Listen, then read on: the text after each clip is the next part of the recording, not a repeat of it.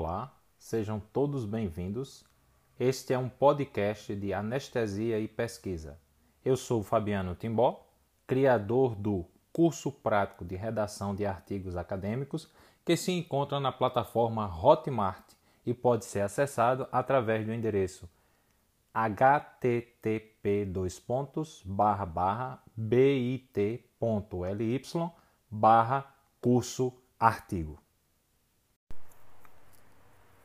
O tema de hoje será como tratar a hipotensão materna após anestesia neuroaxial. A anestesia regional neuroaxial, principalmente a raquianestesia, é o método mais utilizado no mundo para cesarianas eletivas, porque acarreta menos riscos à mãe, ao feto, principalmente com relação à anestesia geral, porque a anestesia geral tem estômago cheio, tem vômito, broncoaspiração, como a gente bem sabe da nossa prática clínica. Toda paciente gestante é considerada, de certa forma, estômago cheio. Agora, o efeito colateral mais comum da anestesia mais utilizada é a hipotensão causada pela simpatectomia farmacológica. Dependendo da, do país e das publicações, mais de 75% dos casos são acometidos com a hipotensão. Ora, como se sabe que a simpatectomia é a causa dessa hipotensão, a gente sabe, percebe que a vasodilatação é que é a causa da hipotensão.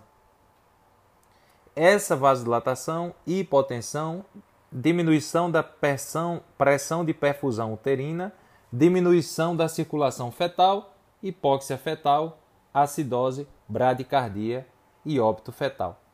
Óbito raríssimas vezes ocorre, entretanto a acidose é super mais frequente.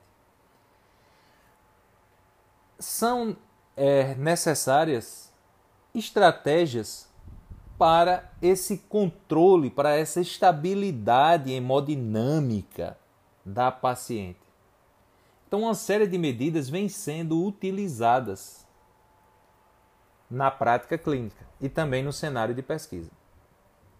É possível utilizar uma pré-carga de coloides e cristalóides antes da administração da anestesia. Entretanto, os estudos atuais mostram uma tendência a melhor controle nas grávidas que recebem coloide.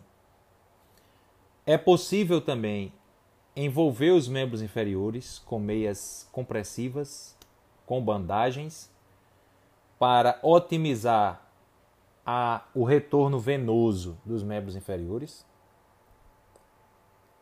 baixas doses de anestésico local, prática comum aqui no Brasil, em busca de um nível ideal, embora outros países utilizem catéter para otimizar essa dose e minimizar a hipotensão. Posicionamento com inclinação para a esquerda ou simplesmente deslocamento do útero para a esquerda. Administração de inotrópicos e vasopressores. O vasopressor mais utilizado nas pesquisas é a noradrenalina. Os algoritmos mais recentes recomendam a administração profilática da infusão de vasopressor. O vasopressor preferido é a fenilefrina. O que é interessante é que muitos anestesistas preferem o metaraminol. A fenilefrina vem sendo utilizada no cenário da pesquisa exatamente porque ela é segura do ponto de vista cardiovascular, tanto para a mãe como para a acidose fetal. Diminui a incidência de náusea, vômito materno, em comparação a outros vasopressores e algumas das estratégias que já foram elencadas. Então, bastante interessante essa mudança de postura dos anestesistas, porque parece ser uma coisa já bem definida, enquanto que a pesquisa ainda avança com a fenilefrina e ainda a considera o vasopressor profilático ideal. Se você gostou do tema quer aprofundar um pouco mais o seu conhecimento, a sua visão sobre isso, acesse http tinyurl.com barra fenilefrina.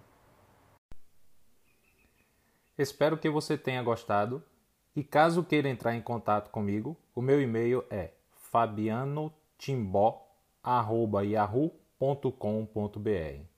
Até a próxima. Um abraço. You.